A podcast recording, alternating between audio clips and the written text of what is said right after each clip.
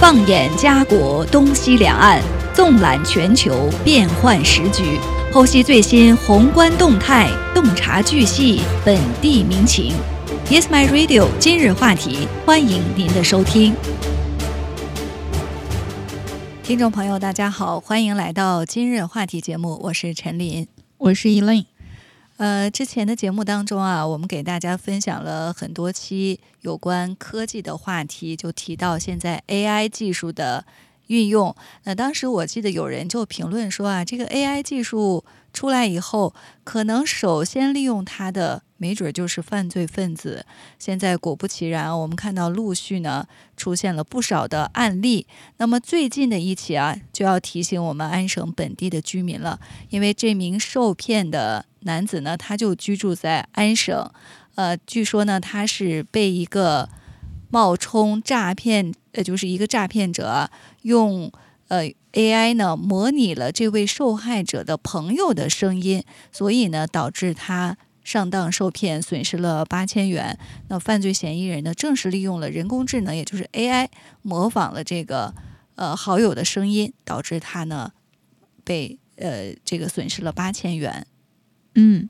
那么居住在安省旺市的这名男子 Sam 说呢，呃，他真的相信那就是他的好朋友，因为声音呢就听起来非常的像他。呃，Sam 说到，他接到了一个电话，这是一个他计划在之后一起去钓鱼的朋友。这个人说呢，他因为开车时候发短信，并且造成严重事故而被捕。朋友说保释他呢需要大约八千元的现金。Sam 说听起来跟他一模一样，所以他没有怀疑，而且不只是声音，他的行为举止也完全一样。这就是让 Sam 陷入整个陷阱的原因。随后呢，有人自称是他朋友的律师打来了一系列的电话，最终 Sam 交出了八千元作为保释金。但是当这个骗子啊再次试图获取更多的金钱时呢，呃，Sam 终于决定说给他的这个朋友打个电话去询问一下。结果朋友说自己安然无恙，完全不知道正在发生的事情。呃，这个时候 Sam 才恍然大悟，自己上当受骗了。他说呢，当骗子再次给他打电话时，呃，他说我不知道，呃，那个人不是他的朋友。那骗子呢，呃，就是停顿了一下。呃，不再伪装，声音呢也变回了犯罪嫌疑人他自己的正常的声音，而不再是人工智能呃辅助的声音。呃，所以现在我们真的是越来越难以防范啊。这种过去呢，我们收到信息，可能打字，我们还不太确认是不是自己的朋友或者家人寻求帮助。那现在呢，更升级一层，骗徒呢就是。仿造了声音打过电话来，这样就让人很难不被受骗。那根据联邦贸易委员会的说法呢，犯罪分子就是通过语音克隆来冒充朋友和家人的呃行为。那这种骗局呢，在加拿大已经成为了一个不断增长、需要及时引起关注的问题。而对这个美国人来说呢，呃，已经是一个非常严重的问题了。因为在美国呢，我们看到很多。呃，这个报案者、受害者呢，他们都进行了举报，也收到了很多的投诉。嗯，呃，联邦贸易委员会 FTC 表示呢，去年消费者就因为冒充诈骗损失了二十六亿元。FTC 市场实践部的主任表示呢，语语音克隆是一个巨大的问题，消费者需要了解这一点，以避免被诈骗。他还说到，语音克隆是真实存在的。他们可以获取您的声音片段，并复制出别人几乎无法区分的您的声音。要克隆您的声音，骗子只需要几秒钟的语音。他们可以当面录制，也可以从社交媒体获取，甚至从您手机的答录机中获取。任何冒充者诈骗中的共同点呢，都是打电话者迫切的要求快速的给钱。这位部门的负责人说呢，凡是要求快速给钱，就是排在头号的危险信号。骗子呢要求通过电汇或者是礼品卡甚至是通呃通过这个现金来支付紧急的款项。呃，所以就提醒大家，如果有人打电话声称是你的朋友或者是家人，正在处于紧急情况，呃，你要做的呢是需要直接联系到朋友和家人。呃，当然也不仅仅是朋友和家人啊，作为企业，那也必须要小心，以防止有人冒充老板打电话要钱。呃，为了避免受骗啊，专家呢也呃有一个提示，就是建议使用特殊的暗号。呃，但是如果您有任何疑问，最好就是挂断电话，直接致电你的朋友、家人或者是老板。呃，所以专家就说呢，就算有一天您儿子打电话说情况紧急需要钱，也需要这么做。呃，别让那个所谓的儿子啊得逞。呃，真的现在是骗术越来越高超，尤其是结合了这个 AI 技术之后，呃，诈骗的这种。受害者呢是越来越多，所以有一种说法啊，就是 AI 诈骗潮真的是来了。呃，除了这种模拟声音之外呢，还可以通过 AI 进行换脸的技术。呃，过去我们呃之前呢，我们看到一个案例啊，就是十分钟就被骗了四百三十万元，而且呢，AI 虚拟人它可以在聊天当中呢筛选出受害者，然后呢，呃。就是介入人工啊，介入真实的人，可以接力来实施诈骗。所以最近我们看到多起啊，宣称利用 AI 技术实施诈骗的案件呢，呃，引发了极大的关注。嗯，那么近日呢，记者也是与公安部门核实确认，AI 骗全国爆发的消息是不实的。目前呢，此类诈骗发案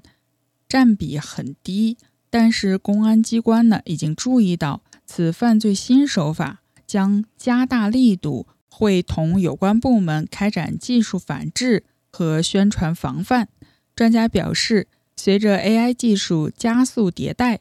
由于使用边界不清晰，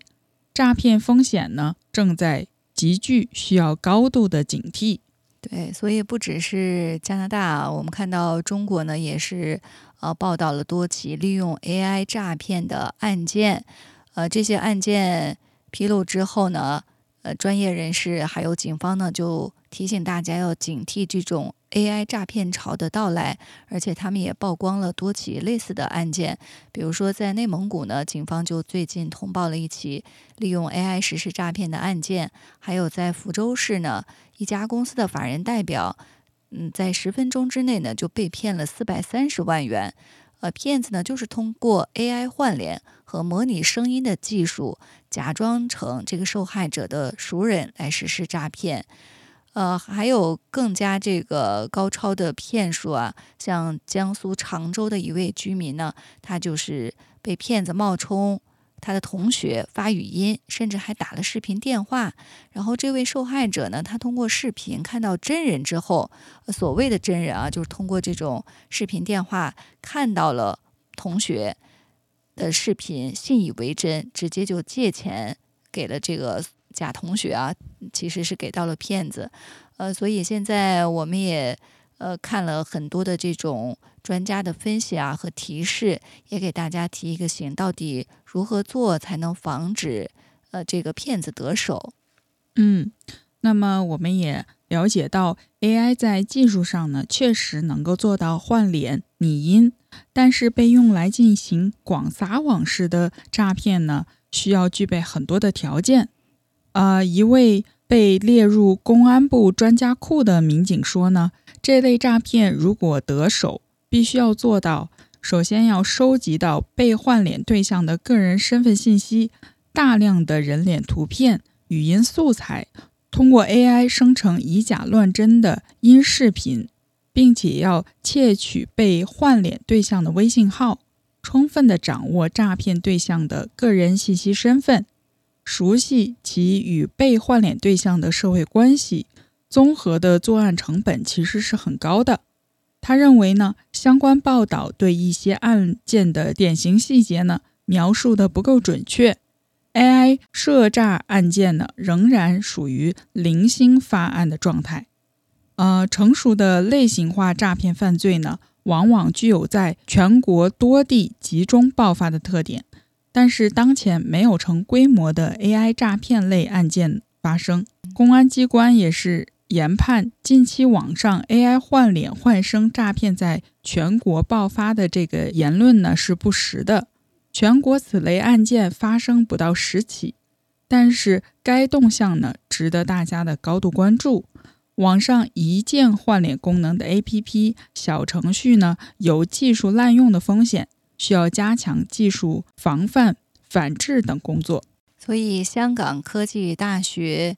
呃协理副校长、人工智能学域的主任熊辉就表示说，当前 AI 技术发展呢到了这个螺旋式上升的拐点，未来几年的技术迭代将会以月来计算。呃，中国工信部的信息也显示啊，伴随 AI 技术的快速发展，合成技术门槛呢持续降低。逐渐向低算力、小样本学习方向演进，利用手机终端即可完成，对算力和数据的要求呢明显下降。呃，同时呢，随着 AI 大模型的技术加持呢，正逐步由面部合成向全身 3D 合成发展，效果也更加的逼真。那么，中国国家开发投资集团的呃特级专家表示呢。AI 技术正加速向网络诈骗、虚假信息、色情等领域渗透，如在一些网络平台上假冒明星、公众人物生成视频图像来吸引网民。此外呢，AI 技术也可以被用来规模化的实施违法犯罪，如批量自动维护网络账号、发送虚假信息、模拟人工在线聊天等等。值得关注的是。当前 AI 技术已经不再是实验室里的半成品，引发热议的换脸拟音技术呢，已经有较成熟的开源软件，使用门槛更低。另外呢，我们也注意到啊，这个网络上呢有很多这种 AI 换脸的教程、教科书课程，呃，在中国呢就有一个知名的 App 上就可以输入这种换脸的。呃，技术那弹出的这种高频检索记录呢，显示呃有这个换脸软件、换脸 App 免费，还有呢换脸视频怎么做、换脸算法等等，种目非常繁多。呃，还有一条名为“史上最强 AI 换脸软件正式上线了，技术门槛大大降低”等等这样的链接，就是介绍换脸的软件，而且呢通过。视频演示教程，手把手的教授大家如何使用。呃，所以现在呢，大家就说，过去我们常说眼见为实，但是今后我们眼睛看到的也不一定是真实的了，因为未来涉及 AI 合成技术的诈骗、敲诈勒索等等违法犯罪，以及涉及肖像、名誉等民事侵权的问题呢，可能会逐步显现。那么从现有的案例来看呢，这些技术已经被不法分子利用，如假冒明星换脸直播、一键脱衣、造谣、制作色情视频等等。虽然 AI 诈骗案件未成气候，但是这一趋势呢，值得大家关注，必须要提早防范。工信部相关负责人也表示呢，随着 AI 技术的不断发展，通过少量的图片。音频信息合成的特定视频，利用人工智能模型批量设计诈骗脚本等，成为可能，客观上降低了电信网络诈骗的实施难度，AI 类新型犯罪爆发的可能性进一步的提升。中国移动信息安全中心品质管理处副处长周晶表示。近年来呢，国际国内各界都在积极探索深度合成技术的有效治理途径，研判 AI 技术给社会带来的风险和潜在的威胁，也正在设法呢将 AI 技术发展纳入一定的规则当中，做到安全可控。所以，业内人士建议呢，就是要加强 AI 反制技术的研究，也就是说呢，以 AI 治 AI。呃，一些科技公司呢，现在也正在加强这个呃对图像、声音伪造技术的反制研究，在公安、金融的视频认证场景当中呢，已经有了应用。有一线民警就建议啊，要加强 AI 安全技术的应用研发，将 AI 技术呢应用于犯罪识别、预警对抗中，实现以白 AI 对抗黑 AI。呃，另外呢，就是加强这个源头治理和行业领导，呃，行业的引导，及时更新完善相关的法律标准规则，为 AI 技术的发展呢保驾护航。呃，数据是 AI 犯罪的源头，保护好公民的个人隐私、数据安全，就能够在最大的程度上降低 AI 违法犯罪的能力。那么，中国互联网协会。监管支撑部主任也建议说，AI 技术发展呢，还要有相关法律法规来画红线、踩刹车，需要进一步的加强对个人隐私数据泄露问题的关注，明确信息监管红线，对 AI 技术的研发、传播、使用做到有规可循，并根据技术发展实施情况以及完善对技术服务商。行为的规范引导。此外呢，还要有针对性的加强反诈宣传。他表示，未来 AI 可根据大数据创造出无比接近真实的真实。要通过不断的教育，改变大众的观念，让人知道眼见不一定为实，有图不一定有真相，提升对网络信息的辨识力。中国公安部的有关负责人呢，也表示说，当前一些诈骗集团啊，利用区块链、虚拟货币、远程操控、共享屏幕等新技术新业态，不断的更新升级犯罪工具。那与公安机关呢，在通讯网络和转账洗钱等方面的攻防对抗不断加剧升级。呃，所以现在可以说，啊公安机关呢，呃，同这个诈骗分子可以说是斗智斗勇。不断的研究、调整打击防范的措施，确保呢始终让警方呢保持主动权。那么，工信部也表示，下一步呢将强化监管执法，积极会同网信、公安等部门，督促企业健全完善深度合成信息管理以及技术保障措施，鼓励技术攻关，凝聚产学研，用各方力量。提升深度合成风险技术防范能力，加强行业自律，建立健全深度合成技术相关行业标准、行业准则和自律管理制度，督促指导深度合成服务提供者和技术支持者制定完善的业务规范，依法开展业务和接受社会监督。对，这是从这个政府的层面，还有警方的角度呢，给大家分享的一些信息。那我觉得，从我们个人的防范来说啊，现在大家呃更多的使用呃，比如视频通话或者语音通话，或者呢一些个人信息、照片呢，其实在网上分享的比较多。那从这个角度来看呢，我们以后可能要多加注意了，自己的这个声音。图像、视频等等呢，呃，尽量多一层保护，以防呢被犯罪分子利用，然后呢实施这个诈骗。呃，这是我们给大家在节目的开始啊做的一个提醒。那这种 AI 诈骗呢，最近在安省的案例确实也比较多，大家呢要多多的注意，呃，小心谨慎的来应对这些骗局。呃，接下来呢，我们再来关注一下。加拿大卑诗省的山火，呃，最近几天呢，我看到我在卑诗省的一些朋友啊，他们确实发的这个朋友圈，呃，很多家庭呢都不得不离开家园，呃，撤离，所以看到他们的这个遭遇，真的是非常的痛心啊！自己生活了一辈子的家园呢，要暂时的离开，有可能还会被山火吞噬。那加拿大，我们知道现在呢正遭受有史以来最严重的野火灾害。目前呢，全国大概有超过一千处的山火呢在燃烧，其中有六成以上都属于失控的状态。野火呢也烧毁了十四万平方公里的土地，造成了巨大的生态和经济损失。那这个山火产生的烟雾呢，还影响到了加拿大和美国的空气质量，也给超过。一亿人的健康呢带来了威胁，所以我们也给大家分享一下最新的在加拿大卑诗省的这个山火到底是什么状态？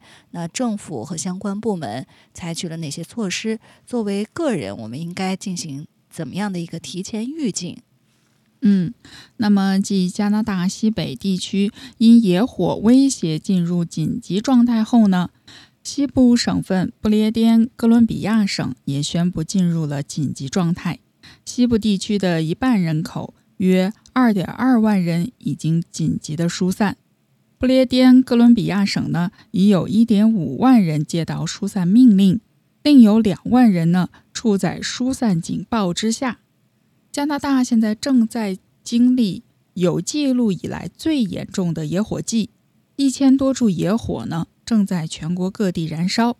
目睹野火逼近的居民称呢，宛如。世界末日。那么，面对这场末日般的灾难，加拿大政府采取了紧急措施，派出军队支援灭火和疏散工作。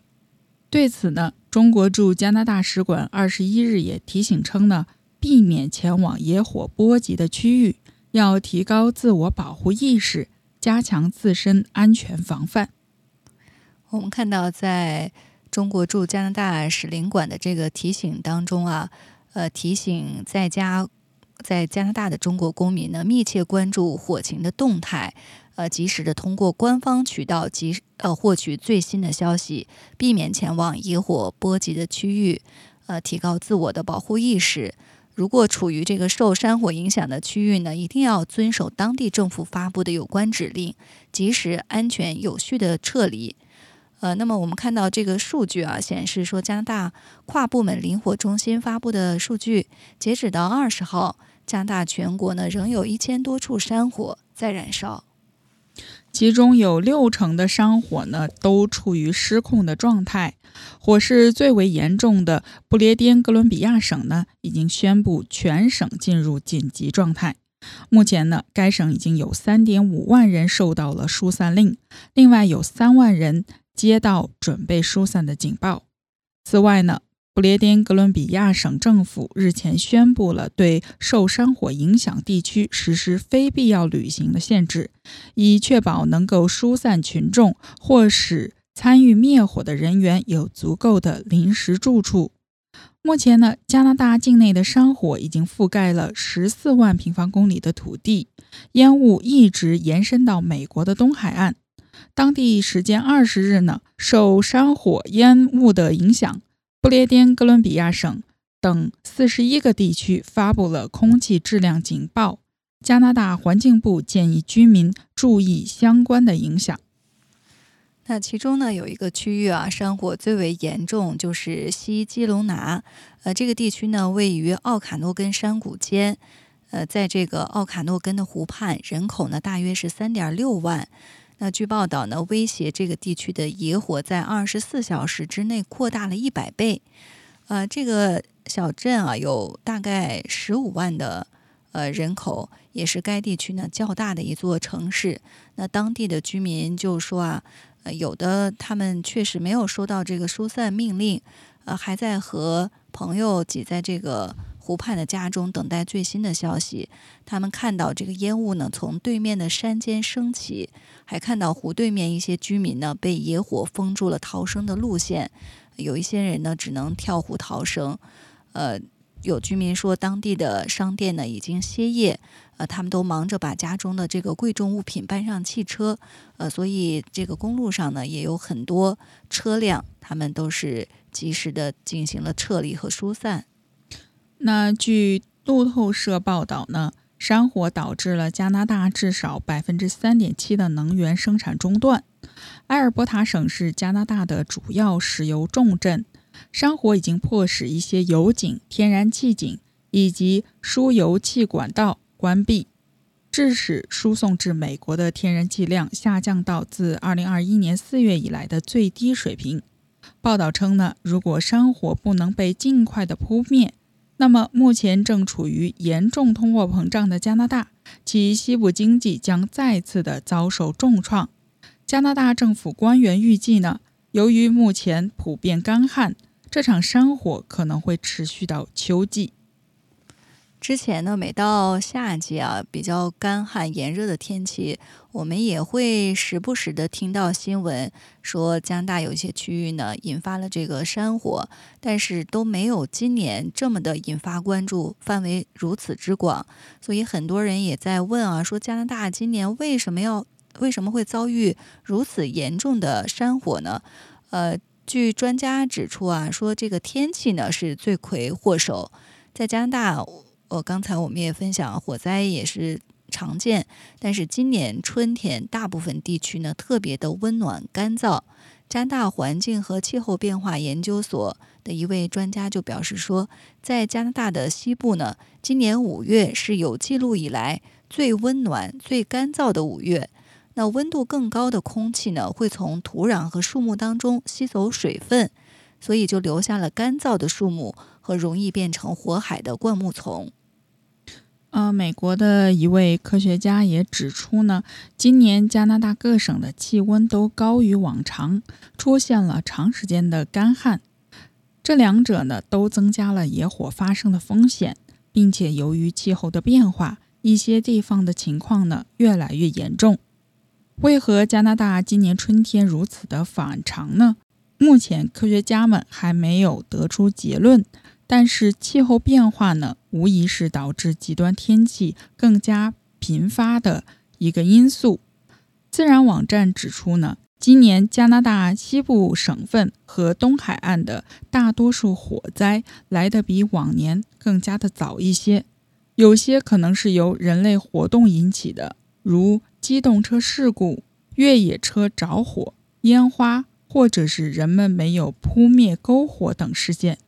例如，新布伦瑞克省附近呢发生的一场火灾，由一辆全地形车起火，点燃了周围树林引发。加拿大的火灾季开始的越来越早，持续的时间呢也越来越长，而引发火灾的极端天气、炎热、干燥和多风，在加拿大和全球都变得越来越普遍。尽管今年已经有大片地区被烧毁，但是火灾仍然肆虐，可能会持续数月。那作为联邦政府呢，目前呢也是派出这个军队来支援救灾。加拿大总理特鲁多呢在二十号表示说，联邦政府呢将会派军队前往遭遇森林火灾肆虐的西部呃地区，在人员疏散等救灾工作方面呢可以提供援助。呃，他在社交媒体上表示说，呃，派兵支援呢，也是应当地政府要求做出的决定。因为卑诗省呢，十八号启动了这个紧急状态，呃，有三点五万人呢需要紧急疏散，还有三万人呢被告知随时做好离家的准备。省政府呢，在十九号又宣布。对一些地区呢实施了旅行限制，要求民众呢避免前往灾区旅游或者其他非必要的旅行，以确保呢为疏散的群众或参与灭火人员呢提供足够的临时住所。呃，B.C 省的蔡斯市附近的加拿大横贯公路路段呢已经关闭，这条东西向的要道是许多车辆前往交通枢纽温哥华市的主要路线。加拿大跨部门林火中心数据显示呢，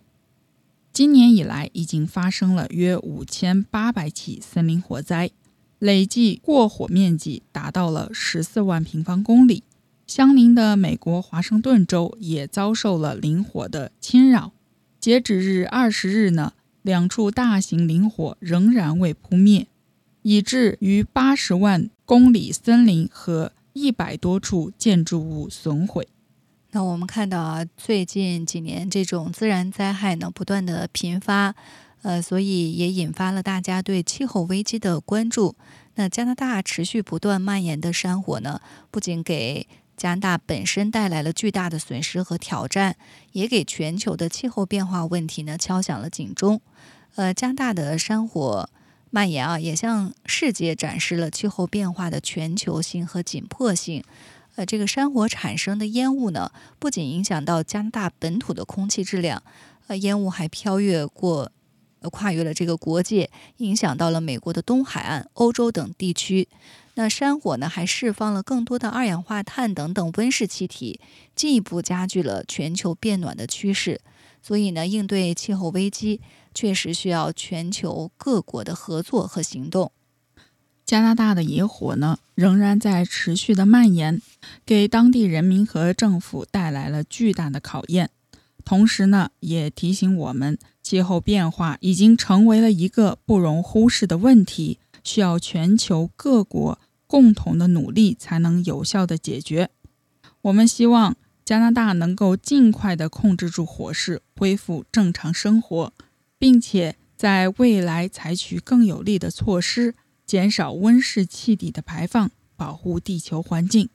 没错，除了在卑诗省的很多当地居民以外呢，我们知道，呃，卑诗省温哥华地区也有不少的留学生。那他们在面对这个山火呢，也是显得非常的焦虑和不安。所以，中国驻加拿大使馆啊，已经发出了这个消息，那希望呃，在当地的中国公民。密切关注火情的动态，呃，通过官方的渠道呢，及时获取最新的信息。一定要提高自我保护意识，加强自身安全防范。呃，如果处于受山火影响的区域呢，要遵守当地政府发布的有关指令，及时安全有序的撤离。呃，我们希望呢，这个山火随着最近啊，似乎进入了秋季，气温降低，那不知道对山火的。呃，这个减少是不是会带来一些有利的影响？呃，那今天的今日话题呢，到这里就结束了。非常感谢大家的收听，下期节目再见，再见。